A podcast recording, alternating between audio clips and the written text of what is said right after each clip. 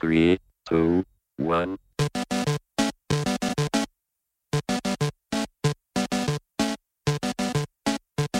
欢迎回到法克先生人生诈骗术第八十集。大家好，新年快乐！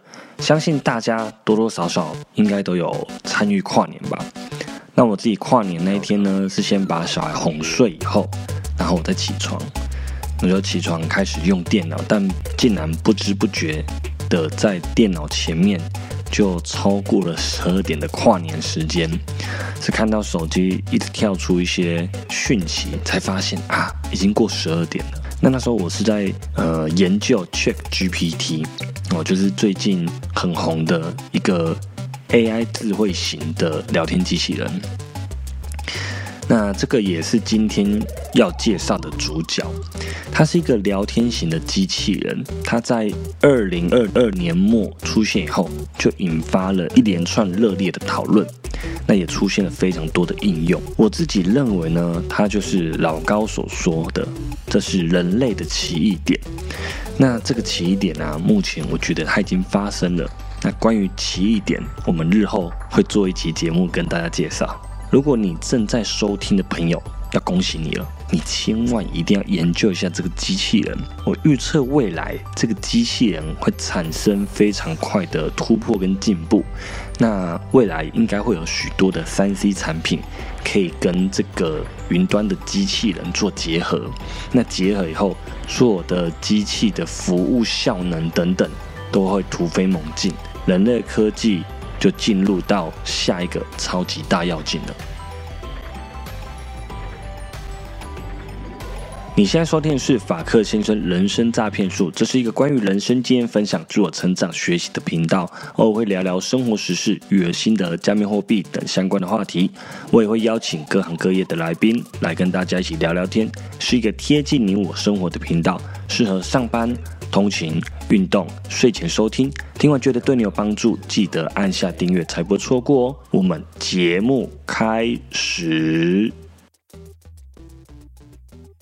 大家好，我是法克先生。现在时间是二零二三年的一月七号下午一点。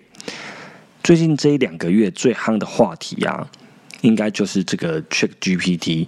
如果你是理工仔啊、科技仔，或者是比较有在 follow 资讯类消息的朋友，那么你一定或多或少都有听过 Chat GPT 这个聊天机器人。那我觉得加聊天机器人好像有点太低估它了。这个机器人呢？它目前火红的程度，哈，在开放短短一个月就已经超过百万用户了。那它可以协助我们做什么事情呢？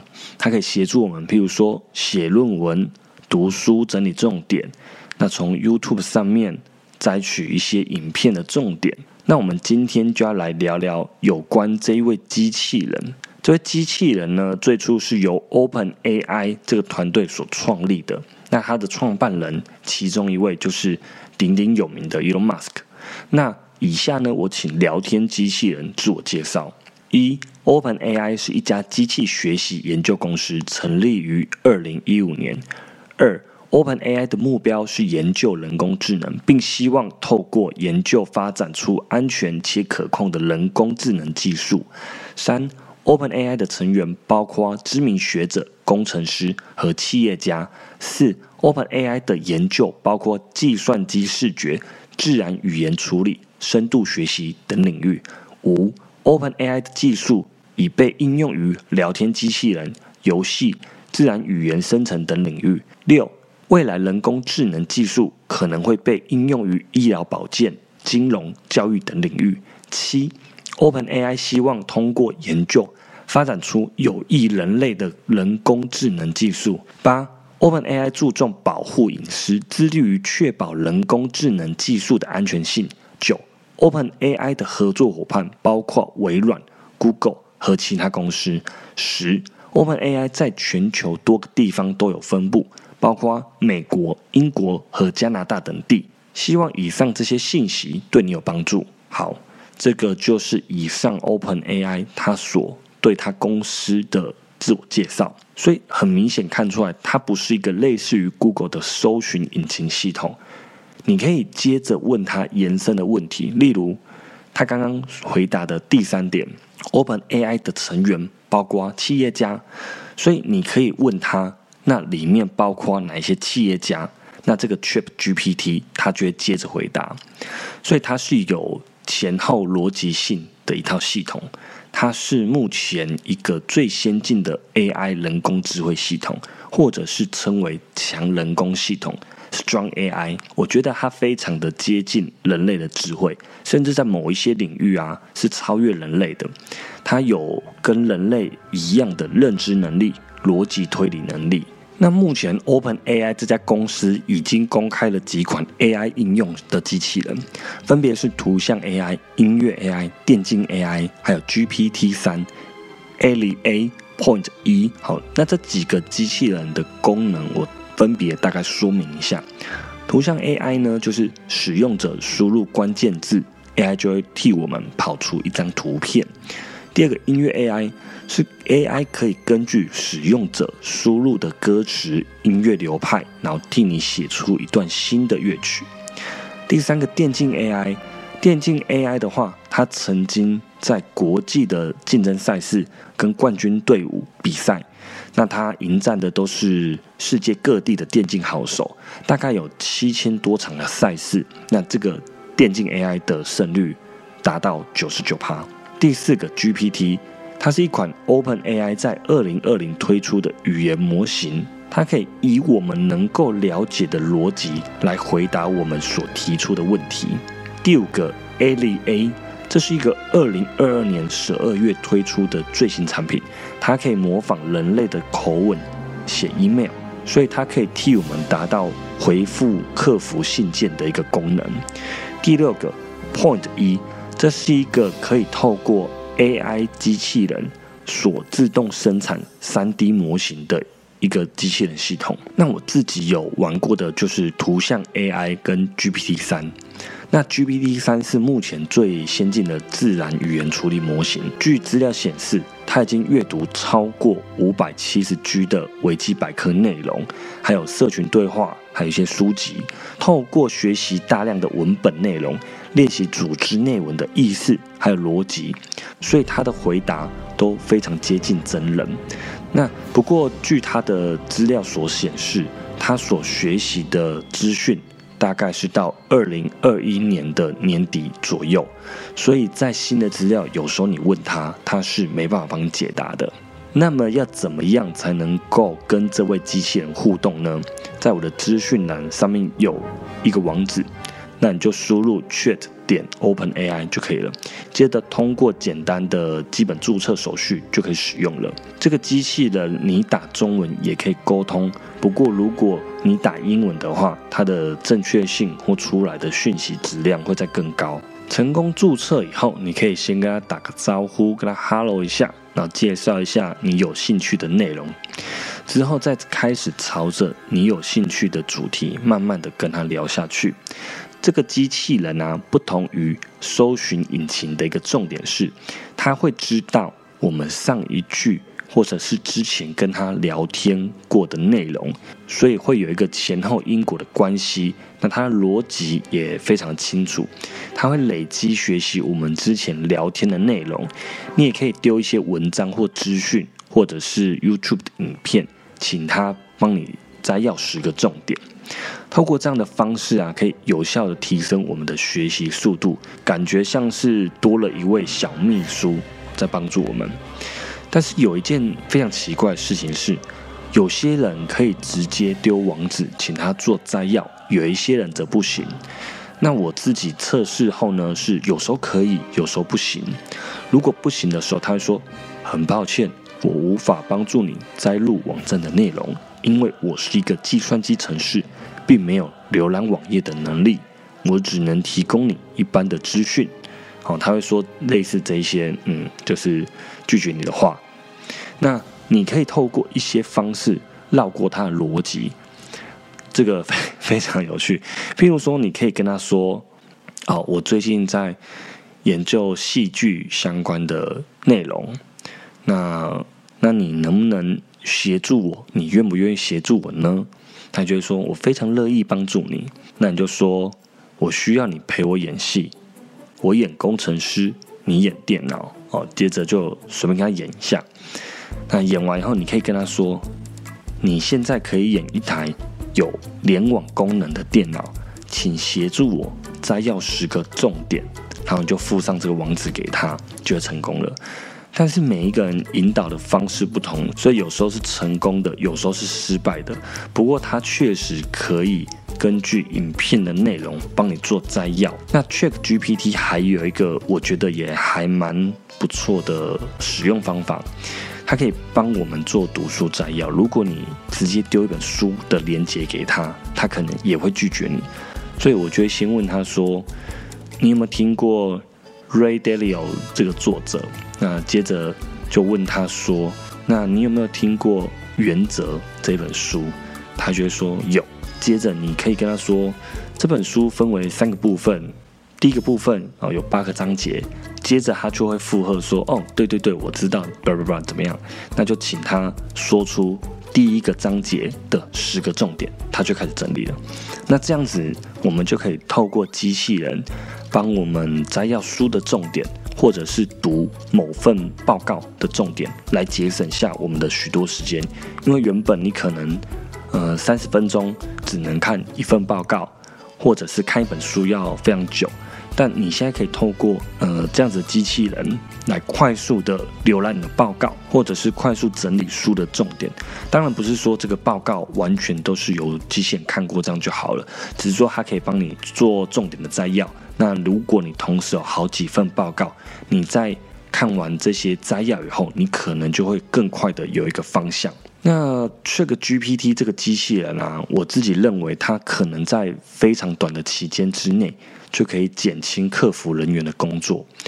它虽然没有办法完全取代客服人员，但是它可以取代掉很多基本的问答，因为它的回答是十分的流畅。除非有特殊状况需要人工介入服务的时候，可以再转由人工做处理，其余的部分都可以由 AI 智能客服处理。像这样的 AI 智能客服，它的服务时间还可以是二十四小时没有休息，而且它的数量可能还可以非常的多，所以可以避免陷入拥塞的状况。那其实类似的机器人呢，之前在国外。也已经有人发表过了。例如有一个文字创作型的机器人，叫做 Jasper。那我测试了一下，你只要给他一些非常基本的条件，例如，嗯，有一集 Podcast 的主题是什么啊？再来是，嗯，他会请你输入你希望说话的语气，例如说是很专业的，还是很严肃的，还是非常开心的，还是说，呃，有一点悲伤、有点难过的话题。那他会。根据你所输入的一些语气，那产生相对应语气的文章，或者是你可以请他模仿 Gary V，以 Gary V 的口吻来写出一篇文章。最后呢，你只要输入你的受众目标，例如喜欢科技的男性。那它就会帮你生成文章。那总之，我很概略的摸了一下，我觉得真的是非常的厉害。虽然短期间它并不会取代人类，它还是要透过我们去调教，才能写出比较不错内容。但是我相信它的进步速度会非常的快，所以大家都要想办法跟上这个趋势。那像这样的机器人呢，它可以增快这些文字创作者创作的速度，而且它可能。撰写出来的内容比我们人类写的都还要好。那接着我测试了两款图像 AI 机器人，第一位叫做 Dell 一，那这位机器人也非常有趣，它是用文字产生图片的方式去生成你要的图片。你只要给它一段文字，例如一台充满科技感的电脑放在未来的世界。并且使用三 D 渲染图，那它就会产生出比较科幻的图片。所以你可以透过纯粹文字的描述，请 AI 帮你生成一张你所需要的图片。虽然有时候图片的内容有点抽象，或者是说没有那么逼真，那有时候还出现呃有一点不合理呃不符合我们物理世界的图片。例如一只毛发是绿色，啊全身穿着太空衣的猫咪。哦，或者是有一位太空人穿着太空服骑在马背上的照片，虽然说它不符合我们的物理世界的样貌，但是它的图片细节其实还不错。那过去我们需要一张照片或几张照片去搭配我们的文字时，我们可能都要找很久，或者是要透过付费的网站。那现在有了这些呃智能型的图片 AI 机器人，就可以更有效率、更快速的得到我们要的图片。但我发现它有一个更牛逼的功能，例如我们有时候去热门的景点拍照。哦，嗯，比如说日本的雷门那个大灯笼前面，那常常都是非常多的游客，所以你要拍到一张完全没有路人的照片是非常困难。但这时候你只要把照片上传到 DL1 上面，那用它的橡皮擦工具把这些路人擦掉，然后给他一串文字，跟他说我要没有路人的景点，或者是干净的马路，他就帮你把。刚刚擦除掉的部分，利用电脑运算的方式，帮你把画面补起来，所以它看起来就是一张非常干净漂亮的雷门景点照片。所以我觉得这个功能就大大的减少修图人员的时间。那它对于这个修图上面有一个比较大的缺点，应该说它比较没办法完成事情，就是如果这张照片上面有中文字，它可能没办法。去完整的把它写出来，因为他可能认不懂中文字吧。那英文字我没有测试过，不过我觉得大概是应该是一样意思啊。我觉得未来还是会有解决的方法，例如说你在日月潭的一个石头景点上面拍照，那个最后一个字日月潭的潭被挡住了，那但是电脑它批不出来，你可以跟他讲说最后一个字是潭，那中文字怎么写，那可能就有办法。呃，利用你的描述，譬如说它是呃楷体的“谈”，或者是书法的某个体的“谈”这个字，那它就会帮你批上去。所以我认为它的学习能力非常强，而且处理速度是比人工快非常非常多。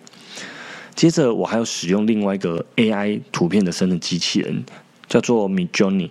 那它目前是在 Discord 里面做操作使用的，使用方法一样，你只要输入。一段简单的指令，你打斜线 image，那后面输入你要的图片描述。你的描述越清楚，图片出来品质、还有细节、还有准确度越高。例如，你可以这样描述这张照片：这张照片里面有一位漂亮的女生。这张照片我要使用 Sony A7R5 相机，使用的镜头是五十 mm，光圈一点二，快门一百二十五分之一秒。等等，它就可以依据你的描述生成出一张非常专业的照片，而且几乎辨识不出这个女生是真人还是假人。如果说你可以运用到更专业的构图术语或者是镜头的术语，那出来的照片应该会更精确、更漂亮。当你输入指令完，AI 机器人会。给你四张图片，你可以针对自己的喜好选择以后，再进行这张照片的微调，让 AI 电脑帮你重新算图。